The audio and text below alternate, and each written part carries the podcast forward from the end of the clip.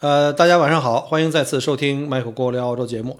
今天呢是二零二一年的九月一号，现在是墨尔本时间晚上七点二十二分。呃呃，上一期啊，我那个节目迟发了两天啊，这个事儿已经跟大家都汇报过了。呃，结果呢，那个是因为我那个出现了严重的皮肤过敏，然后脚踝都肿了啊，当时局部还有小水泡，然后很快就发展到全身，所以那段时间也特别慌乱，比较乱。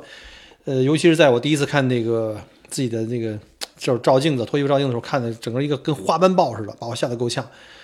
啊，终于哈，经过了这个差不多一周，到现在为止，已经我已经连续服用七天的这个五十毫克的这个激素，还有这大量的这个抗过敏药的治疗，基本上症状已经算是控制跟缓解了吧。呃，现在红色的斑疹啊，在身上只有淡淡的一些印子，就是怎么说呢，就像那个原来我们看的街上卖的台湾烤肠似的，一块一块里面有那个浅色的、浅红色那种印子。终于又可以活蹦乱跳的出门当这个棒棒糖大叔啊，愉快的去站岗了。结果特别感动的是呢，上期节目发出之后，很多听友在节目后面留言的，还有在群里跟我询问的，还有专专门私信给我发来问候的，哎呀，还有各种的支招啊，那个中西医疗法呀，什么，还有什么告诉我要这个那个的，反正各种各样的太多了，我就不能一一谢过了。非常非常感谢各位。的关心，哎呀，这个 Michael 真的是也是感动的眼泪哗哗的，真的什么什么也不说了。平时大家可能在群里聊天呀，都是就是互相调侃啊，玩一玩，乐一乐。其实到了这个关键的时候，发现真的还是有很多听友特别的特别挂念着我吧，然后非常非常的感动。呃，其实说白了，截止到目前做了这个三年多四年的节目来讲的话，我觉得可能。这个节目本身，其实对于我来说最大的收获，可能就是在这块，让我收获了很多的这种温情，大家的这种温暖，还有这个在这个关键时候的关怀啊，这些说实话都是我继继续吧，继续把这个节目做下去的一个非常大的一个重动力。啊，说起这个各位老铁的这个各种支招啊，我就不一一的那个说了。但是今天这个话题啊，其实是跟一位听友的这个建议有关，因为他呀。这个是应该是我们那个澳洲的一个一个听友啊，当然中中国也是国内有好好多听友啊，什么北上广各方面的都给我，还有一个那个还有一个是哪儿的一个山东的一个。这个这个这个姐姐哈，给我说了好多，我这我都都记下了啊。但是咱们就咱们就不一一回复了。我就是还因为我已经看了医生，还是按照谨谨循啊，谨遵医嘱吧，就是按照这个医生给我的这个吃的药。但是呢，这就是这个这个我这这个 ACT，就是我们叫首都啊特区。我们有一个听友啊丽丽特别好，他就是专门跟我私信，他就说你这种情况，我原来好像类似发生过，就是也是这种突然性的这种大面积的特别急症的这种过敏，结果他就给我提了个醒，啊，结果他那个属于是他自己现身说法，所以就引起了我的足够的重视。他跟我说呀，说这个身体缺乏维生素 D。啊，可能并不是说我们平时说的那些什么过敏症、普通过敏症，吃吃 Telfast、c l a r i t a n 就就这 Carry 坦什么就就可以了。他说，你如果身体缺乏维生素 D，你很有可能因此而产生过敏。就他的这个过敏，并不是简单的过敏，可能是因为你身体的这个各方面的原因。他说他自己呢，后来就是因为补充了这个维生素 D，然后通过这种方法呢，就治好了自己这个病，不但是把那个急性过敏给治好了，他那个自己什么。那个鼻炎啊，都已经给治好了，就是他这问题已经基本上得到了缓解，而且把自己以前的小问题都处理掉了，就是可能发现了病根儿。所以呢，这给了我就提了个醒，我就立马就开始啊，你知道小郭是一个特别爱学习的孩子，就开始上网搜索各方面的这个信息，咱也查一下这个维生素 D 到底是干啥的。其实他这个建议啊，为什么引起我注意的呢？其实也不是这个无独有偶啊，因为我之前，嗯，我大概是每年吧做两次体检，就就是这种。血象啊，血常规这这种，啊，但是因为今年就是从去年开始疫情，然后就也不太往外跑，然后就改成一年了。正好我前段时间做了一次这个血全项的体检，然后那个家庭医生就跟我说说你啊，呃，各方面的指标都不错，都还可以，反正天天在家里就除了吃就是睡。说，但是你就有一个地方需要注意，就是他就提醒了我，就是维生素 D。为什么说我现在突然听到丽丽告诉我说，她因为维生素 D 这个问题，有可能是一个造成过敏的一个呃原因吧？所以我就会特别注意这件事儿。然后呢，当时的医生就跟我说，你这种情况啊，呃，要需要多多参加一些户外活动啊，然后多多晒晒太阳啊。他说这个问题是属于这个亚洲人普遍有这个问题，因为呃亚洲人啊，就尤其像我们这个东亚或者是东北亚吧，像什么 中日韩。我们都都喜欢美白呀，对吧？都喜欢躲在屋子里啊，不太喜欢出来晒太阳。确实啊，这小郭因为这个去年疫情开始到现在，这旅游生意彻底凉凉了，对吧？整个这个墨尔本封城都成为世界第一了，我这也出不去啊，对吧？我也不像以前似的天天没事带团出去晒太阳。现在晒团的晒太晒团去了，晒太阳的机会确实是大幅的降低了。对吧？再加上今年的冬天，墨尔本阴冷多雨，就别说冬天了。我记得这个二零二一年的这个夏天，就是一二月份，都是好像这个太阳都不一不如以前多啊，各种妖风啊，大家都看到了。我们这边又一会儿刮风、树倒了什么之类的，所以你更不愿意出门了。所以我基本上那段时间，我除了除草，对吧，在院子里待的时间都不多。而且呢，我们知道这政府都给这个，对吧，各种什么 job keeper 啊，给我们这种失业补贴，当时也没太着急。结果我猜啊，就是因为这种状态，在过去这一年半两年这时间里日积月累的，所以我觉得肯定是跟这个有关系。所以我晒太阳又少，那维生素 D 的这种合成就会非常非常慢。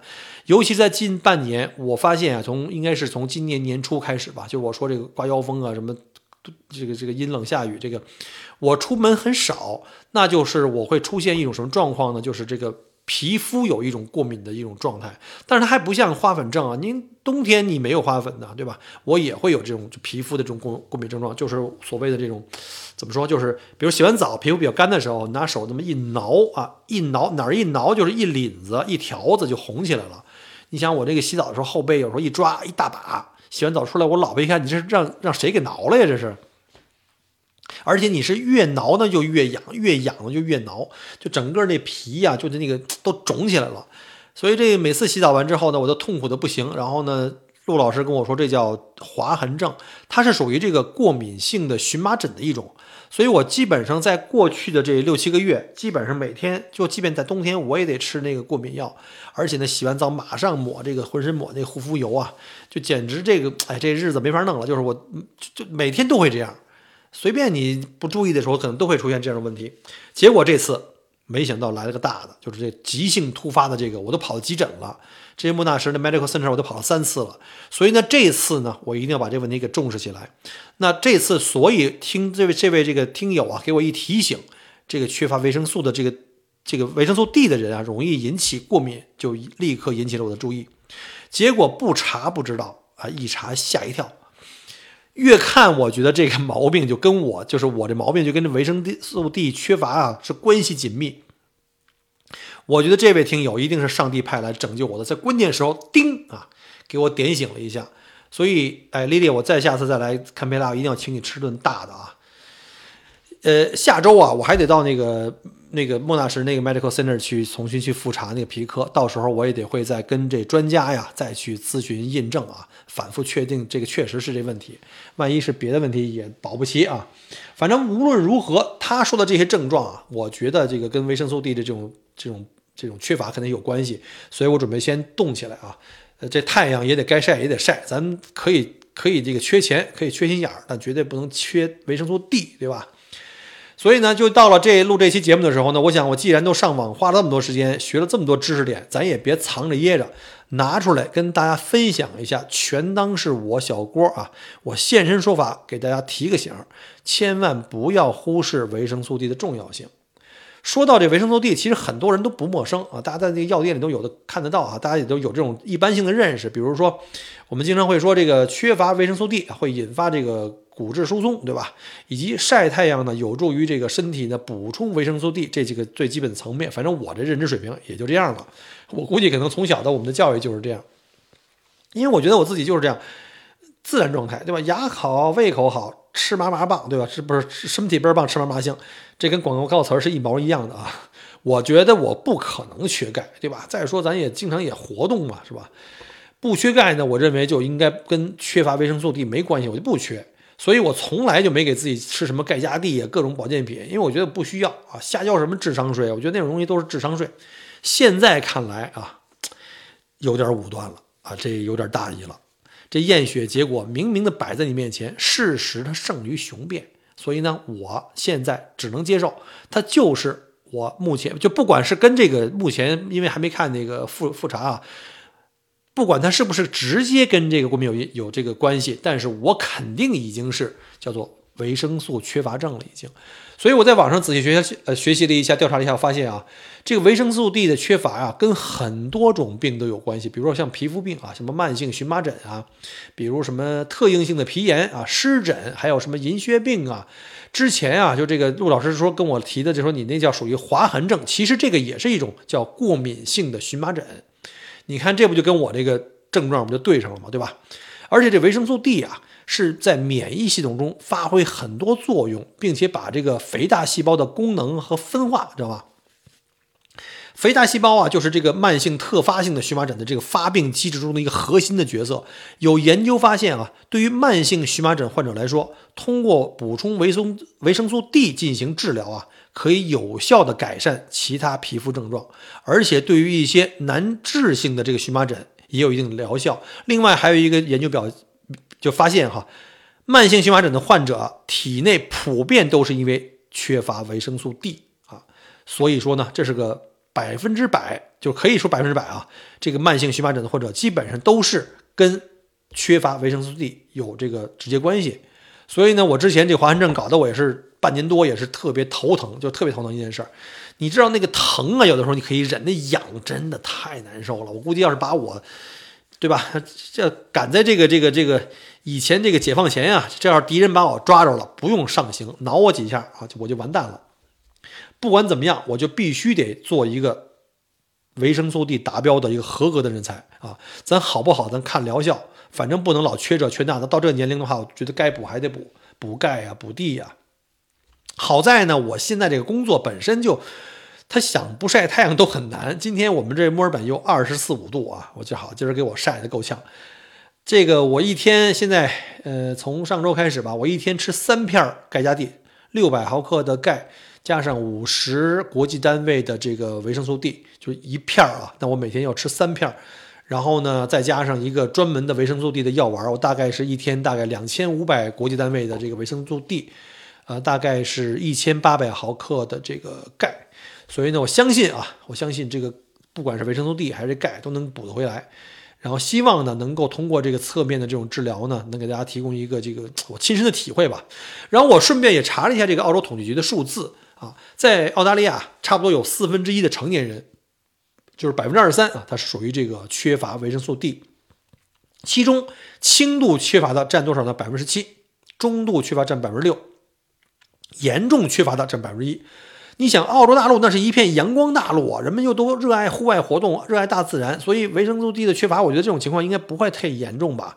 但实际上呢，这种缺乏的这个水平呢，是跟季节相关的。比如说夏天，你的缺乏的比例，人群里面缺乏比例才百分之十四，那你想夏天阳光多嘛，对吧？你想不晒都不可能，所以就就改善很多。到了冬天，尤其像墨尔本，就南澳大利亚部分，像什么塔岛啊、南澳啊，我们这边就经常下雨刮风，特别冷。那这个时候呢，就是在整个人群里的这个维生素 D 的缺乏就就高达百分之三十六，因为你在户外的活动就少了，晒太阳机会就少了，穿的还特别严实，特别冷啊，在对吧？那在冬天呀，就是我刚才说那几个州，像维州，对吧？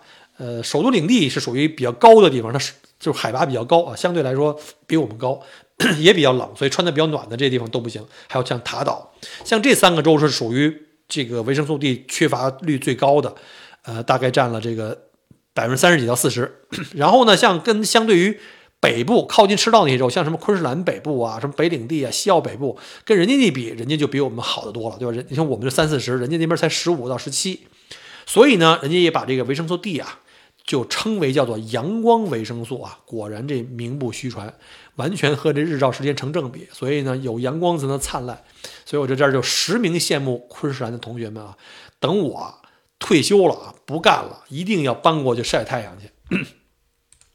咱再说回一下这个一个知识点啊，叫维生素 D 的发现。这维基百科是这么介绍的：就是美国研究人员叫埃尔默·麦克伦，他和这个玛格丽特·戴维斯啊，在一九一四年在鱼肝油中间发生些发现了一种物质，他后来把它称为叫维生素 A。英国医生爱德华·梅兰比呢，留意到以鱼肝油喂养的狗啊，没有发生这个佝偻病。那维生素 D 缺乏症啊，其实在欧洲人的普遍这个人口中是存在的，因为它的，呃尤其像北欧吧，这个纬度又高啊，日照又少啊，天气又冷啊，所以呢，他们接受阳光少，所以他们的佝偻病的这个发病率就比较高。那这个爱德华医生呢，就认为这个维生素 A 或许就是防预防这个佝偻病的疾病的一个非常密切的因素。到了一九二二年。这个麦克伦测试了这个改良版的鱼油啊，就这个鱼肝油，其中呢就把这个维生素 A 给破坏掉了。这个改良版的鱼肝油呢，仍然可以治愈这个佝偻病的这个犬只。因此呢，麦克伦得出了一个结论：鱼肝油中治愈佝偻病的因素其实并不是维生素 A。所以呢，他就把它叫成呢叫什么呢？叫维生素 D。为什么叫维生素 D 呢？因为它是第四个被命名的维生素。第二个维生素我们都知道哈，叫维生素 B 嘛，它第二排第二，它是主要是治疗什么呢？治疗脚气病，大家知道吧？特效药。第三个维生素命名的是什么呢？维生素 C，就是可以著著名的那个可以治疗那个坏血症的那个啊。再有呢，就是我们可能最初啊，人们并没有意识到。它与其他的维生素不同，因为维生素 D 它不是那种自然发现就可以，就是直接可以服用的。维生素 D 其实是完全可以通过人体啊，通过这个暴露于紫外线下，通过人体来进行合成。这是慢慢的通过后来逐步的这个科学研究啊调查才发现，而且逐步明确的。感兴趣的小伙伴可以自行上网去查一下，我就大概说一下这个这个它的发现的一个大概历史就行了。随着逐步的研究，人们就发现啊。维生素 D 除了控制对骨骼发育和维持必不可少的矿物质，比如像钙呀、磷这些的吸收的平衡啊，吸收和平衡，还参与了很多其他的重要的人体机能，比如说增强免疫系统并对抗感染。敲黑板啊，同学们，敲黑板！现在是什么年月啊？什么环境啊？现在是新冠全球大流行啊！如果你要是缺乏维生素 D，有可能造成免疫系统的这种失常。除此以外啊，维生素 D 还能维持肌肉的功能，防止肌肉无力啊，帮助这个细胞正常交流啊，维持心血管的功能啊，以及循环啊，心肌的工作呀，从而预防心血管的疾病，还有一些血压的问题。维生素 D 还参与胎儿和儿童的大脑发育，降低患自闭症的机会。还有这个研究发现，维生素 D 有抗癌特性，超过六十项研究表明，较高的水平的维生素 D 会大大降低抗就是这个癌症的发病率。尤其是这个结肠癌跟乳腺癌，它可以将乳腺癌的几率减少至百分之五十，将结肠癌的几率减少啊降低百分之八十。另外，它还可以保持健康的肾脏功能啊，并减少生殖系统的问题啊，对吧？我们的各位老司机们，对吧？你们要注意啊。还有就是预防多发性的硬化呀。硬化症啊，硬化症，还有就是糖尿病以及多种自身免疫性的疾病发生，所以我觉得这东西是完全是宝啊，对吧？它还能够帮助神经系统正常运作，并且对抗各种神经系统疾病，对吧？你要多吃维生素 D，怎么可能还没事老举个手机冲着镜子跟自己说是自己是人类最高质量男性呢？对吧？维生素 D 还可以防止蛀牙，而且帮助保护皮肤健康。我终于提到我目前最需要的这块了，就是我的这皮肤啊，还有过敏症啊，这个，哎呀，简直了！哎，我觉得这是不是念到这儿，基本上这事就突然间呈现出我的脑海里突然呈现出一块黄金的广告位，对吧？各位老铁有没有这个啊？保健品厂家，咱们可以在这啊广告位置可以插广告了啊，这开玩笑了。还有一个有有意思的啊，维生素 D 可以帮助人体维持强大的新陈代谢，研究表明。许多减肥减不下来的啊，减肥特别困难的人，经常就是因为你缺乏维生素 D。有很多受试者啊，都进行这个卡路里控制饮食的这种这种时刻啊，体内维生素 D 含量较高的女性实验者，往往比这个维生素 D 含量比较低的女性减轻更多的体重。就同样的这个卡路里的控制饮食的时候，所以呢，想减肥的各位仙女姐姐们，你们是不是觉得这听起来特别来劲？对吧？感情咱减肥不成功，根本跟吃没关系啊，就是因为缺乏维生素，吃的不对，对吧？你晒太阳都能减肥，你信吗？啊，这这个这个可能缺乏科学依据，大家还是听听算了。再有的就是维生素 D 可影响皮肤跟头发的健康。维生素 D 啊，在新毛囊形成中发挥很重要的作用，而新毛囊可以保持头发的厚度，并且防止头发过早脱落。来澳洲的小伙伴们，尤其是来维州的墨尔本的小伙伴们，我们各位亲们，有没有觉得你们的头发来到墨尔本以后掉的非常厉害，对吧？我也是啊，我这特头疼啊。所以我们知道啊，获如果获得足够的维生素 D，有助于头发的生长跟再生，还有维护。我以前我以为我真的老了，所以这头发开始越来越少，一把一把掉，对吧？这个这个上面头发可快见着顶了，还抹各种生发剂，也不见啥效果，对吧？老朱，你送我那瓶都快用完了，我现在看来也不太行啊。我已经都不太抱什么希望了。结果今天一看这个峰回路转啊，我觉着感情这头秃了。也有这缺地的功劳，所以呢，你看上述那么多功能，那么多好处，基本上都是我的弱项。所以为了我的这一头秀发啊，我也赶紧要补充这维生素了。还有呢，还没完啊！现在这个疫这个新冠疫情这么汹涌，刚才讲过这个自身免疫的力的这个重要性了哈。关键这时候，那自身免疫力的强弱是救命的法宝。以色列的研究人员啊，在这个医学论文中的报告中就显示出来说，缺乏维生素 D 的人，如果感染新冠。与维生素 D 水平正常的人相比，有可能发展成重症甚至死亡，多恐怖！以色列这个巴尔伊兰大学的研究机构的研究人员在去年啊，从四月份到今年两月份期间，在加利利医院中心接受治疗的一千一百七十六名新冠患者的数据进行了回顾性的这个研究，这些患者中有二百五十三人有确诊。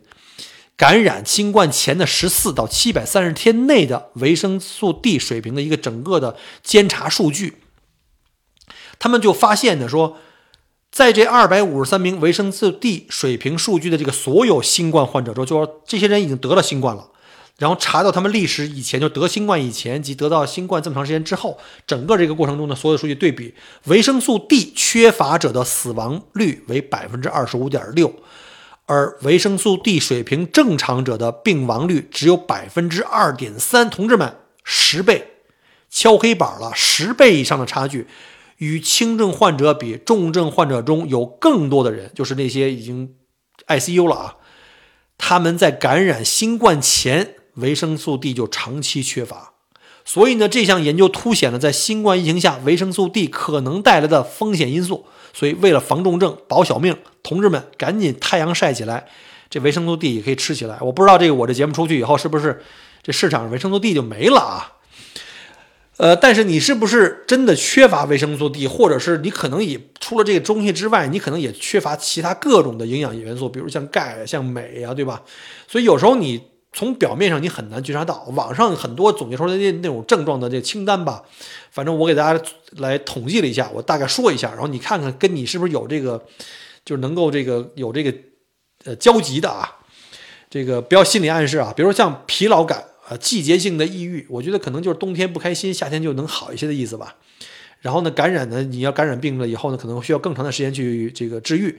然后呢，骨骼比较脆弱，比如骨质疏松了，对吧？皮肤的问题，指甲变脆，然后头脑经常不清楚，像我这种啊，尤其是犯困啊，吃完饭以后就困。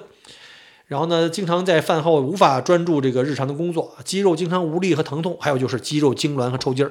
这个是我从去年，尤其在冬天，你晒太阳少嘛，经常啊，不是叫经常，也偶尔会发生的一些就是不明原因的这腿突然间，哎呀抽，前后都抽啊，什么股四头肌啊，什么腓肠肌啊，都那到处一通乱抽。有的时候是最惨的一次，我晚上睡睡觉，他突然间自己抽，把我给抽醒了。我现在这么看来，把我所有上述的那些症状和我的过去一年半的这个状况，我觉得这个维生素 D 缺乏这个这个嫌疑是越来越大。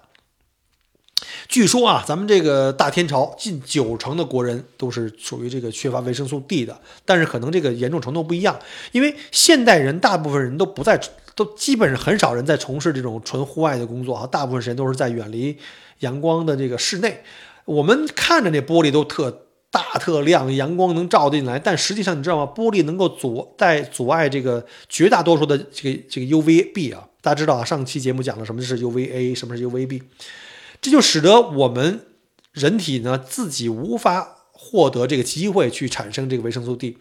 那高层建筑啊，还有各种什么空气污染呢，还有不同程度都都造成了这个阳光的这个阻挡。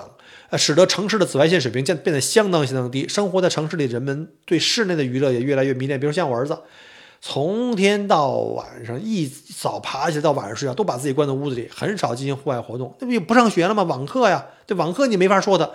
然后呢，就玩游戏，跟朋友们一块儿，就反正所有的快乐吧，来自于小屏幕。呃，我觉得他的朋友和他这一代人可能都差不多。再再加上我们再想想，现在在国内工作这帮上班族们哈，每天你们出门披星戴月，对吧？早出晚归，两头你都见不着太阳。即使白天外出，我们大部分人都不在什么步行啊、骑车啊、晒太阳，对吧？都是自己开着车，我叫着出租车、网约车或公共汽车。所以现在这个怎么说呢？而且我们现在这个变本加厉的这个潮流引引导的方向不太健康。就不管男女啊，其实男女都是特别迷恋那种有一种说法叫什么冷白皮的肤色，对吧？你都不是暖白皮都不行，必须冷白皮，惨白就是那种意思，就是想尽一切办法避免这个任何的阳光照射，这是非常危险的。在现代社会中啊，人们这个超重跟肥胖的这个频率又更高，对吧？超重的人，你知道你肥嘛，脂肪多，他需要两倍的维生素 D 三来维持他们的这个身体的平衡。为什么呢？因为维生素 D 是脂溶性的。对吧？你有这脂肪溶了，对吧？所以呢，它的这个他们摄入的这个部分摄入量呢，被浪费在这个这个就是他自己体内的脂肪中了。这个研究发现啊，超重跟肥胖者的肝功能通常都不佳啊，因此呢，他们更难以将这个激素转化为肝脏中的活性的形式。因为你知道，要想产生这个维生素 D 有效的被人体吸收，首先得有阳光、有紫外线刺激你去生产，然后呢，还是脂溶性的。再一个很重要的是，需要你的肝脏去工作，把它转化成你能够吸收的这东西。这个具体的这个科学东西太深奥了，大家可以去找专业人士去给解释一下。呃，再一个就是饮食习惯，软饮料啊，含糖饮食就是这种食品，各种的越来越多，还有各种的果糖啊，各种的奶茶、什么咖啡啊，消费量不断增加。又像现在年轻人，导致钙和镁的水平整体下降，而这两种是维生素 D 转化所需要的。非常关键的两种这个物质，还有呢，就是我们现在的人啊，比以前，比如比五十年、一百年以前呢整体的人类的寿命啊，都会延长的更多。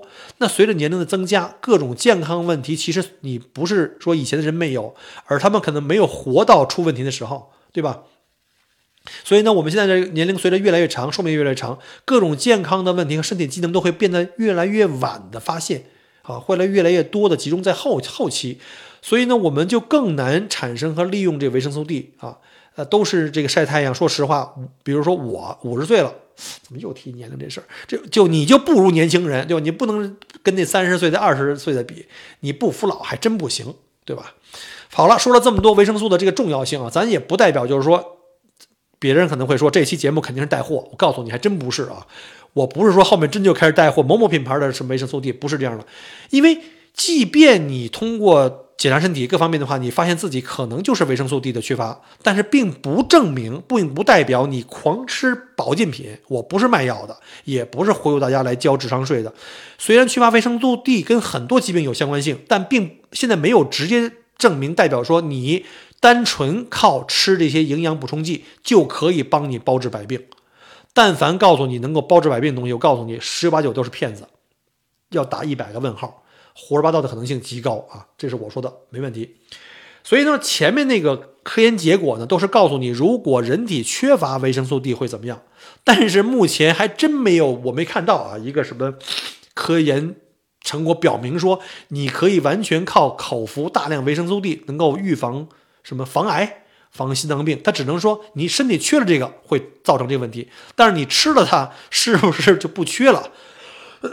这可能需要大量的这个叫什么大数据双盲的这种采样的这种对比的实验吧，包括什么像防糖尿病之类的话哈，呃，这个而且说多了就是维生素 D 啊，你吃多了也不行，也是会中毒的。所以呢，像我这种缺的人一定要补，但是你如果正常，就我觉得就没有必要了，对吧？呃，而且相对于保健品来说，我个人还是觉得这种自然的方法是最好的，比如晒晒太阳，又免费又高效，还不用交。这个智商税，对吧？阳光啊，对于这个维持我们的昼夜这个节律啊和睡眠模式非常重要啊，因为它会积极的影响这个褪黑激素，就是所谓的这个叫做睡眠调节激素的这个分泌。那阳光呢，又对这个免疫呢有直接作用。呃，到现在为止，科学已经证明了啊，来自阳光的这个蓝光的部分可以使 T 细胞更快的响应，以抵抗感染，缓解什么关节炎呀、治疗痤疮啊、湿疹啊、牛皮癣等等等问题。这个 UVA 啊，实际上是对我们身体是也很重要的。虽然说我们说过它会前一期讲过，它对我们皮肤会什么起皱啊、老化呀，而且是不可逆的。但是呢，这个 UVA 呢是产生一氧化氮所必须的。它通过这个放松血管啊，杀死体内的细菌啊，帮助对抗这个癌细胞，甚至这个刺激大脑正常的这个运作，以及降低这个血压方面都起着至关重要的作用。从本质上讲。我们需要整个光谱，你不要说这个 UVA 不好，我们就尽量全部都都屏蔽 UVB 怎么怎么地，不是这样的。我们其实是需要全部光谱来对我们进行合理照射，但你不能暴晒，对吧？而且呢，据说这个阳光啊还可以提高生育能力啊，将这个更年期延迟长达九年。大家可以听听啊，现在祖国多么需要我们生二胎、生三胎，甚至生四胎啊！所以多多出来晒太阳，那才是响应祖国的这个生育计划啊，生育这个政策。当然了，这之前我们这期也讲了，这个阳光再好，就晒多了不行，这一定会致癌的。所以呢，就像这维生素 D，虽然这东西不错，但是吃过量了也中毒这一样。万事万物一定要有一个度啊，一个度，别到时候一说什么。光光机全晒太阳去了，然后第二天全部晒出皮肤癌了。一说这维生素 D 很重要，怎么怎么地了，又又玩命开始吃这个了。咱们不要特别极端，就大概了解一下就行了。那在充足的 UVB 的光射的这个光线照射下呢，你的皮肤呢其实可以产生大概一万到两万五千国际单位的这个维生素的这个 D 三，在大多数情况下只需要大概十五分钟就可以完成任务。你说这澳洲什么都有可能缺，但紫外线它绝对不缺。你看，就就现在我这个工作，一天十个小时啊，有八个小时在太阳底下晒着。我估计这等我干一年以上的话，我可能就永远性的告别维生素 D 缺乏这件事儿了。所以呢，我这个工作对我来说是一个救命的一个工作。当然，对我来说，可能呃，在未来中长期的最应该考虑的还是一个防晒霜的问题。呃，研究表明，表明啊，就这个只要涂上这个 SPF 十以上的这个防晒乳液，就可以减少百分之九十八的 UVB 的这个吸收。也就是说，我只要抹防晒霜出门，那基本上这维生素 D 就基本上就被隔绝生产了，停止了。所以我也特矛盾。你说你不抹吧，你出去晒出皮肤癌有可能，对吧？晒坏皮肤、老化、起皱褶。那你说你要是抹了吧，这维生素 D 又又不生产了，那这咋整啊？所以呢，我就想了办法，我说看能不能取得一个平衡。比如每天早晨出去，我天出去的时候天还黑着呢，我这段时间都是早晨四点半起床，五点钟出发。因为为什么五点出发？因为五点钟这个这个宵禁才解除啊。我那时候我怕我白天没时间，我这晚上就是早上起来一起来天还黑着，我就开始把脸上都抹得跟艺妓似的就出门了。然后天一亮，我一看镜子，怎么怎么长这样啊？我们同事说我特夸张啊。现在我准备改变一下策略，以后啊，我就把这个防晒油啊，我随身带着。你早上出去都是星光，你还怕晒黑了吗？对吧？你出门的时候，早上那太阳出来特别柔和，你这时候柔和的时候不会晒伤，你这时候拿阳光晒晒你呢，还能促进你的维生素 D 的正常的生产。等太阳出来，比如说九十点钟开始逐渐强了，哎，这时候抽个空，把自己的脸呀、耳朵啊、手这露着地方好好的，哎，抹成这个日本艺妓的模样。这不就又可以防晒了吗？我觉得这办法可以啊，因地制宜啊，我们不要一刀切。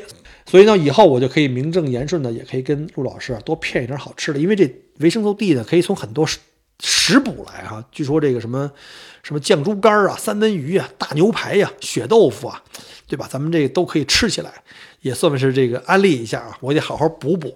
反正这骗吃骗喝是玩笑，但最重要的还是健康的生活方式。我希望大家都是通过自然的方法，通过去晒太阳啊，通过去户外运动来增加维生素 D 以及钙的吸收啊。不要到我现在已经到了这个这个已经严重缺乏了，都造成这种。极严重的这种过敏反应了，才想起来。那就祝大家身体健康，延年益寿，万寿无疆。那我们这期节目就给大家先讲到这儿了吧？你看我这个好，早晨五点出门，四点半起床，然后每天晚上九点必须上床。现在已经七点五十七，马上八点了，还一小时，还得给大家录节目。为了星期五，也是真不容易。要按照这目前澳洲这个夏天马上就来了，因为很多的工作场所呢，可能就是早晨六点七点就要开门。然后可能下午三点就关门了，所以呢，我也在想，就是以后可能要长期在五点钟以前就要出门，那可能星期一到五会相当相当忙，相当相当累。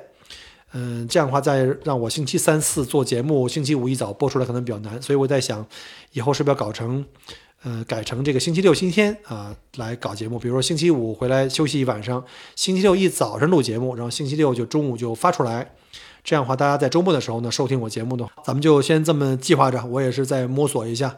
好了，看我讲这个口干舌燥的，然后拿自己的这个痛苦的这个挖掘各种的这种科学知识来分享给你们，就看我这么好的干货分享，你觉得你不点个赞，不留个言，你转身就走，你说得过去吗？那就这样，我们下周再见，拜拜了您嘞。感谢您关注和支持我的节目。除了音频节目，也欢迎您同时订阅“麦克锅聊澳洲”同名新浪微博和今日头条，以及同名微信公众号，里面有很多旅行、移民相关的资讯和攻略。